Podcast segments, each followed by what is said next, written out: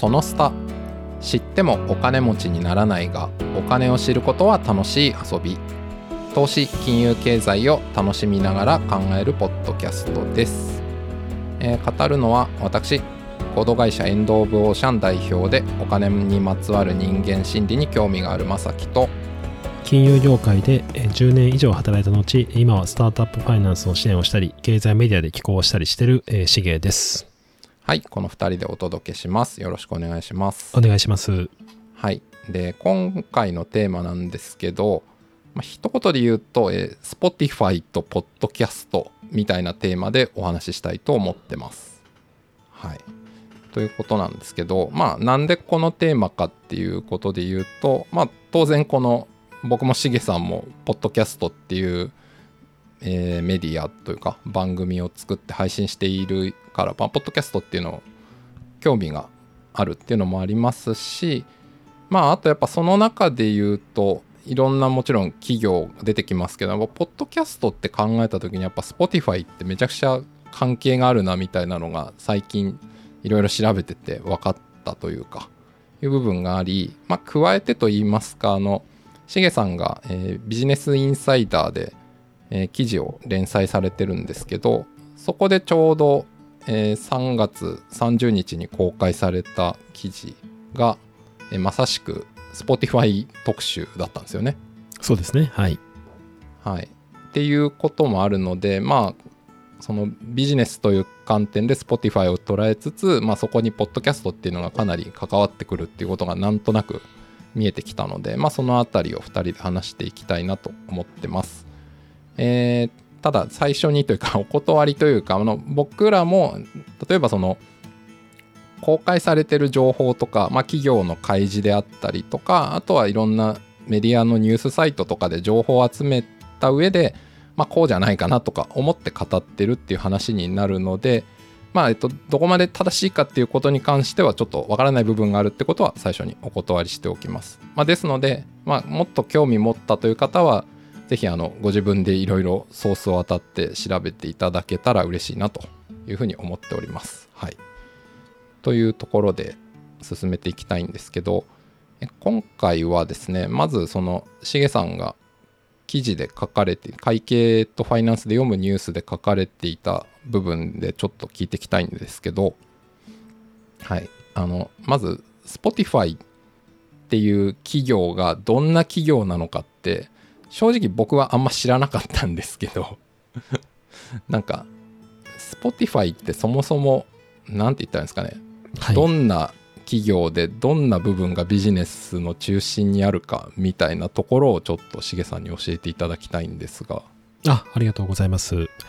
そうですね。あの Spotify のビジネスを、まあ、結論から言うとあのいわゆる聞き放題かける、まあえーストリーミング、えーかける、まあ、無料でもいけるっていう、まあ、この3つのビジネスっていうので、まあ、音楽に、まあ、革命を起こした、音楽の聴き方に革命を起こしたというもので、あの例えば私とかまさきさんの世代は、まあ、ウォークマンとか、まあ、MD っていうのがあって、はい。それで音楽を聴くっていうのがまあ普通にまあ経験していくことだと思うんですね。はい。でちょっとあの先週たまたま20代の若手と喋ることがあったんですけど、はい。結構驚いたのがラジカセとかコンポを知らないんですよね。あー。だからコンポってそもそも何,、ですね。何ですかみたいな話なんですよ。はいはいはいはいはい。で CD をカセットに録音するとか MD に録音してその MD をどうするんですかみたいなうんうん。感じなんですよね、今の20代って、はいはい。で初めて持った音楽機が iPod みたいな、はいはいはい。まあそういう世代なので、まあ、だいぶギャップがあって、我々とかまさきさんは、僕はレコードはさすがに、なんか父親が一応持ったりしてましたけど、ないんですけど、まあ CD 世代ですよね。まあそうですね音楽は CD で買ったり借りたりで聞きましたし、まあ、はいあとあのラジオをカセットテープに録音して次の日聞くみたいなことはやってました。なるほど。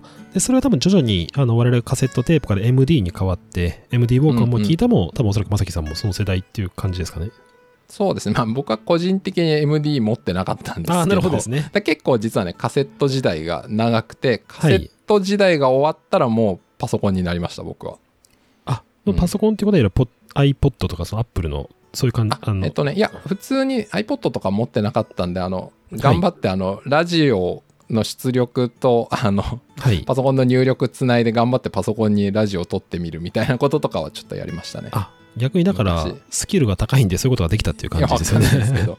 でも音楽は何で聴いてたかな？まあでもやっぱ CD が多かったですかね僕。結構長く CD プレイヤー使ってたと思います、それは、なんかミニコンポとか、まあ CD ラジカセとかで言うと、なんかどういう聞き方されてましたでしょうい、やかポポータブル CD プレイヤーとか使ってました。あああ、だから、まあ、いわゆる CD ウォークマンみたいなやつですよね。あーそうですねあのちょっとした振動で音が止まったりして、ああ、そうですよね。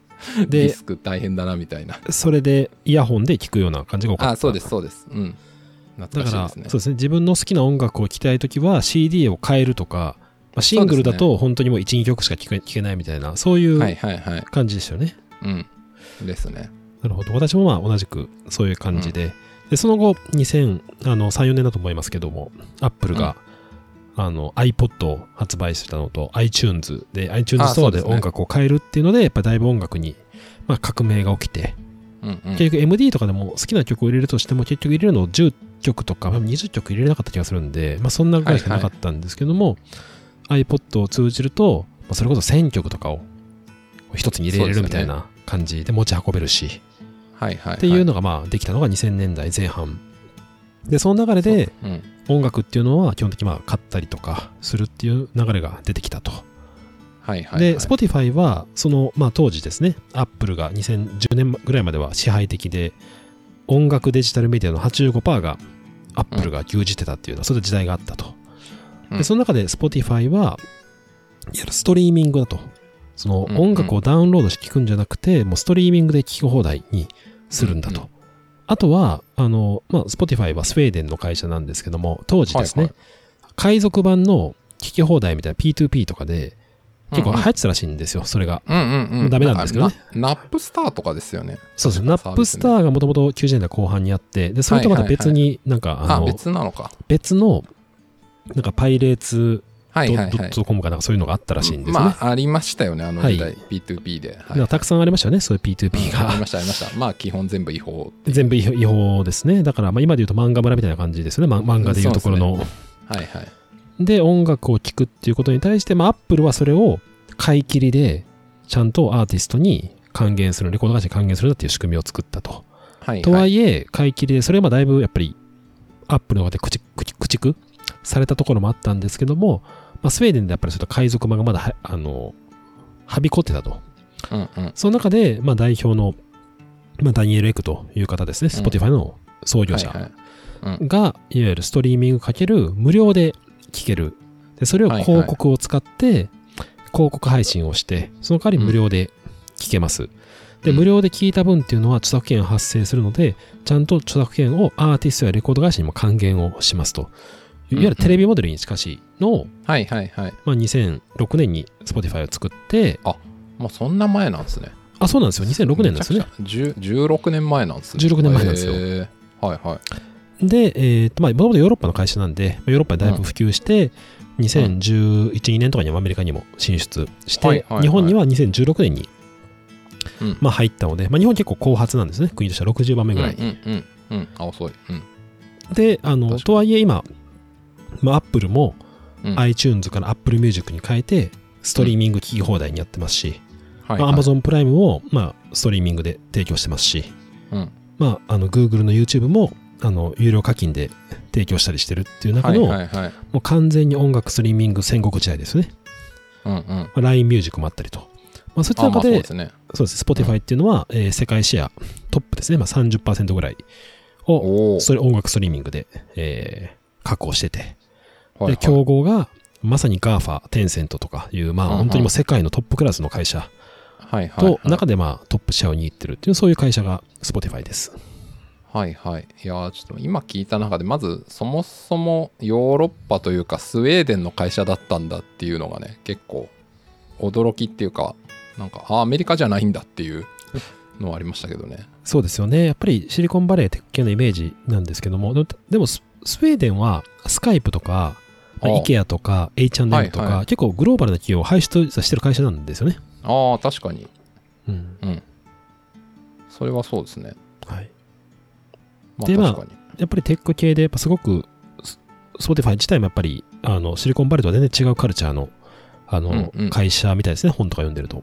うんうんうんなるほどでまあ結局そのビジネス開始から今1 5 6年が経ってまあ世界一まあシェアに関して言えば世界一のその音楽聴き放題サービスっていうのを提供してるっていうことなんですけどこれじゃあえっとさっきあれですよね無料と有料の Spotify があるってお話だったじゃないですかはい。でえっと一応なんかサービス名としては無料が Spotify フリーはい。月額制が Spotify プレミアムっうん。ていうことですよね。はい。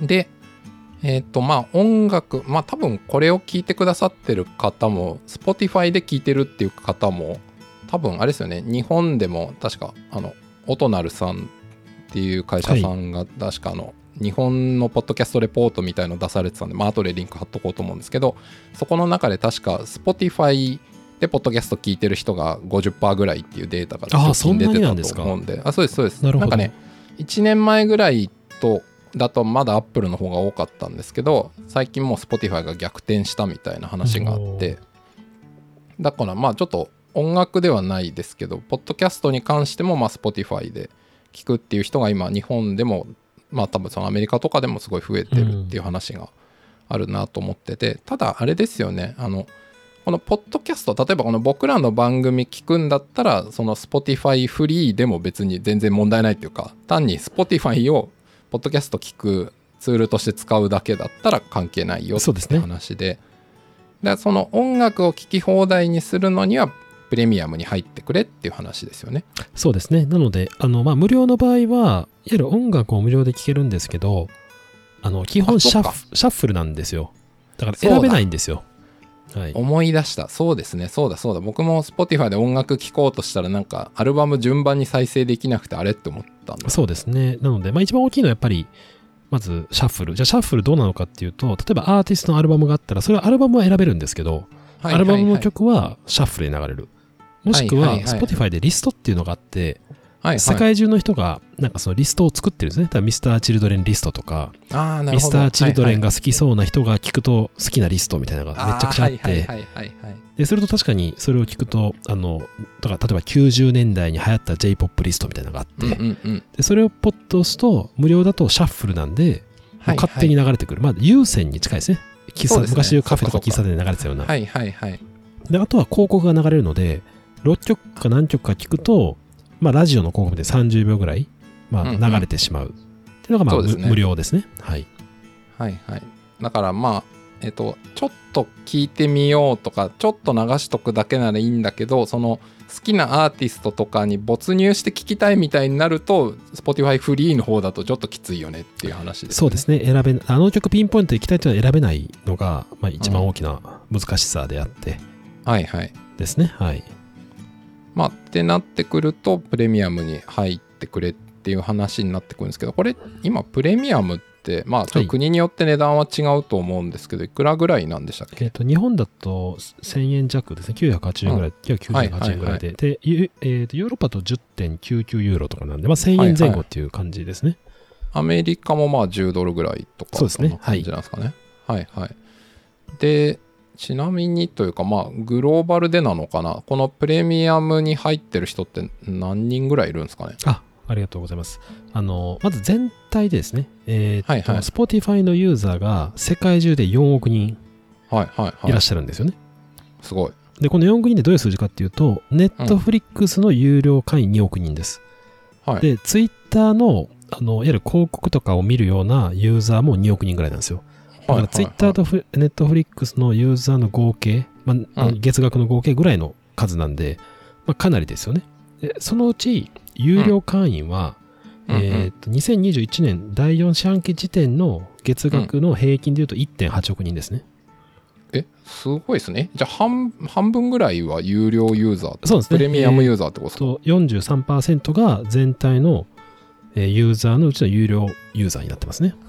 その割合すごいですね。なんか、いわゆるフリーミアムサービスとかってお金払ってる人10%ぐらいじゃねっていう印象があったんですけど、はい、そうですね。40%ってめちゃくちゃ高いっすね。かなりだから、まあ逆に言うと別の見方すると、例えば Apple Music とかっていうのは、同じはいくストリーミングで聞き放題なんですけども、うんうん。無料ユーザーとか存在しないんですね。あ、そっか。会員。はその、えーっと、有料のみっていう。まあ、もちろんはいはい3ヶ月無料とかプランはあるんですけど、まあまあありますよね。特典はあるけど。はいっていうのはなったりしてるので、まあ、その辺がやっぱり違いとして、えーあえて、そのフリーミアムっていう入れ方を、まあ、はいはい、はい。Spotify、いわゆる無料でも聞けるけれど、条件は制限されてしまってる。よねよくありますね。あの、クックパッドとかもそうですし、 Dropbox とかも分かりやすい、昔からあるですよね。ネット特有のフリーミアム。うんうんなんですけど、実質はやっぱり43%も有料会員の割合がいるので、フリーミアムですけど、かなりやっぱりみんな有料会員として、だから有料会員で言うと、まあ、 Netflix に近しい会員数ってことですね。はいはい。ああ、なるほど。で、そっか。あと一応プレミアムだとさっき言った、まあ、広告が入らないとか、順番に聞けるとかもあるし、あと音質も良くなったりとか、ねオフラインで聞けたりとか、まあいろんな、なんですか、便利機能が使えるから、ねまあ、ちゃんと音楽聴きたかったら、まあ、プレミアム入るよねっていう話ですよね。そうですね。特に私も両方使ったんですけど、無料と有料。ああ、はいはい。あの、てかもう最初に入ると勝手になんか1週間ぐらい有料プランなんですよ。無料の値段で。あ使えれですね、はい体験させちゃうわけですね。でそれいいとやっぱね体験をさせちゃう。あのね、リストが素晴らしいんですよ、本当に。あの、はいはいいろんな曲も選曲もいいし、違うアーティスト入ってても、やっぱりこういう好きな人ってなったらリスト。はいはいはいで、。それをまあ自分で、あ、この曲聴きないで選べるんですけど、無料になった瞬間、はいはい。リストの題名わかるんですけど、はいはいリ。ストの中身全く見えないんですよ、そもそも。ああ、そこで制限かかるんですね。そうですよ。だから、せめてリストの中身見ればいいんですけど、例えば、はいはい。90年代に流行った J-POP とかで言うと、はいもう本当にシャッフルだけじゃなくても、リストさえ見れないんで何流れるか全くわかんないみたいな、そういう、はいはいはいちょっとやっぱストレスは感じましたね。なるほど。え、ちなみに、しげさん、今時点はプレミアム入ってるんですか？入ってないんですか？えー今は僕は無料ですね。あ、無料で。僕、でも逆に言うと、例えばですけど、あの、はい。まあちょっとまさきさん知ってるかわかんないですけど、昔、あの、ハイスタンダードっていう、まあ今もいるんですけど、あの、はいそういうあのパンパンクというか、まあ、ロックバンドがあって、はいはい。はいあの20年前とかよく聞いてたんですごい好きだったんですね。ただまあはいはいインディーズとかだったんで、一一回メジャーデビューしてすぐインディーズに戻ったようなバンドだったんではいはい、さすがにないかなと思ってうん。たんですけど、Spotify にあって結構驚いたんですよ。あ、ハイスタンダードとかいるんだと。うんで、そことかはもう、なんていうか、シャッフルで僕は十分でしたね。十分っていうのはもう、大体曲知ってるし、う、はいはいはい。これでピンポイントで聞く。くっていうのも、あ、聞いてて懐かしいなっていう聞き方なんで、うーん、なるほどなるほど。はい。そういうことか。はい。なるほど。まあ、でもやっぱ音楽がっつり聴くっていうのが日常にある人はまあプレミアムに入ってるだろうっていうかまあだから世界中で1.8億人もそういう人がいるってことですもんね。そうですね。で、あとやっぱ音楽体験としては、新しかったですね。例えば私、iTunes、あとは今でいう Apple のミュージックですけど、うんまあ、昔買った曲があって、その曲を聴いたりとかはまあちょいちょいするんで、まあそれはそれで懐かしいんですけど、Spotify の聴き放題ストリーミングっていうのは、もう全曲いけるんで、あのはいはい。勝手にシャッフルだとしても、なんか、知らない曲を自然と入ってくるみたいな感じの、あー確かにそうですねそれはまさにこのサブスクでかつリストがいっぱいあってどんどんリコメンドしてくれるっていうシステムがあるからこそ成立する聞き方ってことですよね。そうなんですよ。昔、統計があったんですけど、はい。30歳を超えると、はい新しい音楽を聴かなくなるっていう傾向があるデータが出たんですよ。いやーわかるわ僕もわかります？多分あんま聞いてないと思います今新しいの。で、私も全くそうで、で、YouTube とかたまに音楽聴くとしても、結局知ってる曲を懐かしむっていう聴き方なんですね。いやほんとそう。そうなんですよ。ね、昔、あ、はい。学生時代聴いたとか、これ懐かしいな、社会人の頃聴いたな、みたいな。そうなんですよ。だから全く新しい曲入ってこないんですけど、Spotify のシャッフル機能は、自然と新しい曲が入ってきた、あこの曲いいじゃんみたいな聴き方ができるので、なるほどやっぱ音楽体験全然、その、いわゆる iTunes、iPod の頃と全く違うなっていうのが分かりましたね。あ今聞いてて僕もやっと分かりました何が違うんだろうって思ってたんですけどやっぱ買うだと知ってる曲を買うだからもう自分が好きだから買うにしかならないけどはい。こうやって流れてくるんだったら新しく出会うっていう体験ができるんですもんねそうなんですよね。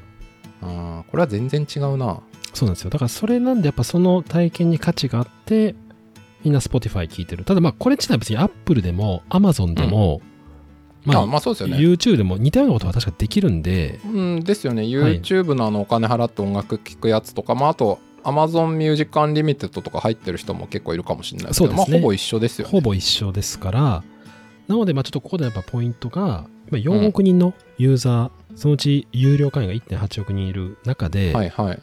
Spotify って儲かってんですかっていう、まあ、大きな議論があるんですよね。ああなるほど。まあそうですよね、はい。確かに。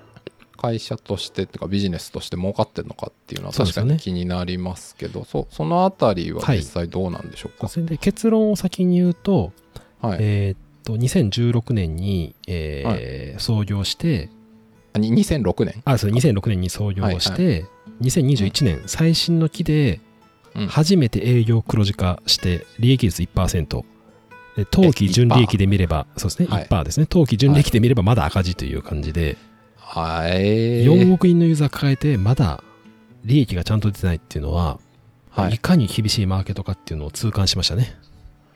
なるほどえちなみに当たり前ですけど Spotify ってもうとっくに上場してるんですよねあ、Spotify 上場してますよ。2017年か8年ぐらいにしてますね。はい。あまあまあでもとっくにといってもまだ4年ぐらいってことですよねそうですね。はい。はいはいなんかあの一般論として上場してるのに赤字だったら株主とか文句言いますよねあ多のそうなんですよね。で、一応 Spotify は、まずユーザー数が右肩上がりっていうのがまず大きいですね。なので、マーケットで、結局まあ、プラットフォームビジネスに近しいんで、うんいかにマーケットシェアを取るか。で、はいあと、ストリーミングのマーケットも年々伸びてるんですよね。うんうんうんで、実は音楽業界って、2010年ぐらいまで右肩下がりだったんですよ。それが2012年以降になって、はい。はい。実は音楽業界が右肩上がりに登ってきたんですよ。え面白い。あそのはい。業界が右肩上がり下がりっていうのはその業界全体の、まあ、売り上げというかあそうですそうです。のビジビジネス規模的な話ですよね。ビジネス規模的今にずっと2010年まで完全に右肩下がり。それは、えー。いわゆるそのレコード会社とかの物理的な CD 販売がずっと落ち続けたんですよね。ですよねで、うん。今はどうなってるかっていうと、2012年を境目ぐらいに、はい。右肩上がりに実は増えてて、えーそれのドラライバーは明らかにストリーミングなんですよ。はいはいはい、はい、ストリーミングでみんな課金するんで、結局はいはい。CD を年間1枚も買わなかった人が、うん。900、ま毎月1000円払うと年間で1万2000円ですよね。あそうですね確かに。とかアルバム4枚分くらい買ってることになるんですよね。買ってますね確かにとなる。と、実は世界でそういう動きになってるんで、うん。マーケットが回復をまあしてる。ただ、先ほどあったように、アップル、うん。アマゾン、うん。Google といった GAFA が Spotify の競合なので、うん。サービスも似てくるし、金額も結局もう900円ぐらいでみんな前後してるわけなんですね。そうですよね。うん。で、なので、まあ、いわゆる経済学でいう完全競争に近しい、すなわち、まあ、競争がまあすごく厳しくて、なかなか利益出せない。利益出すためには、うん値段上げたいけど、値段上げたら他社に取られるし、だからもうギリギリ。で、かつ何が厳しいかっていうと、はいApple、Amazon、Google っていうのは、はい他のサービスがありますよね。まあ確かに言われてみればそうですねうん明らかに音楽補完サービスなんですよ。はい確かに Apple にとっては、うん。 Apple Music 聴いてもらうのも大事なんですけど、それ以上に iPhone が売れることが大事になりますよね。うんうんうん。アマゾンにとっては、まあ、それ以上にもしかしたらその EC とか AWS とかっていう文脈で使ってもらうのも大事。その中で音確楽もサービスもありますよ。はいはい。Google の YouTube も一緒ですね。まあそうですね。ただ Spotify は音楽がメインの事業で勝負をしているという、まあ、そういったところがなかなか利益が出づらい。4億人いても利益がまあ出づらいっていう課題がっていうところですね。だからはい。他の事業でカバーするからここは損かぶっても人気取れればええわいっていうことができないってことですよねそうですね。で、は。他社はそれをやってくる。かつ、Spotify の一番の厳しさは、結局 iPhone とか Android で聞こうとしたときに、うん。Apple や Google に、まあ、いわゆる諸場代ですよね。プラットフォームフィーを、まあ、以前はあ 3, そっか。3割とかですけど、今は15%とか下がったみたいですけど、あそうですね。まあ確かにそうですね。でも払わなきゃいけないね、払わなきゃいけないっていうのがあるし、で、かつ、結局、Spotify 自体は他社のレコード会社の音楽を使って配信してるっていうサービスなんで、はいはいはい原価率70%なんですよね。ななデジタル系ビジネスなのに70%の原価ってなんかおかしくねえかって今思ったんですけどそうなんですよ。そうなんですよね。で、これちなみにあの、今有料の話なんで、はいはい無料に限っていけば原価率9割です。ああもうほぼ原価で出してるほとんど広告でもらった収入で音楽をタダで配信してるんですけど、それの配信した著作権で9割持ってかれるっていうのが Spotify の今、PL になってますね。それすごいですねまあだからあれですよねまあ結局僕とか誰でもいいですけどユーザーが1000円ぐらい払ったらそのうち700円ぐらいはまあアーティストとかに配ね。分されると言えるし、まあそのうちまあまあ何で課金するかとかによりますけど場合によっては Apple とか Google とかにお金がそうですね行った。りもしてるし、いやこれはきついですね Spotify そうなんですよね。なのでちょっと赤字っていうのが、まあ今日の Spotify のちょっとはいはいメインの伝えたいことだったっていうところですね。はい。なるほどじゃあちょっと今回第1回目としては Spotify はこんな感じのビジネスで今こんな感じだよっていう話をしてきました、じゃあまた引き続き話していきたいと思います。ありがとうございました。ありがとうございました。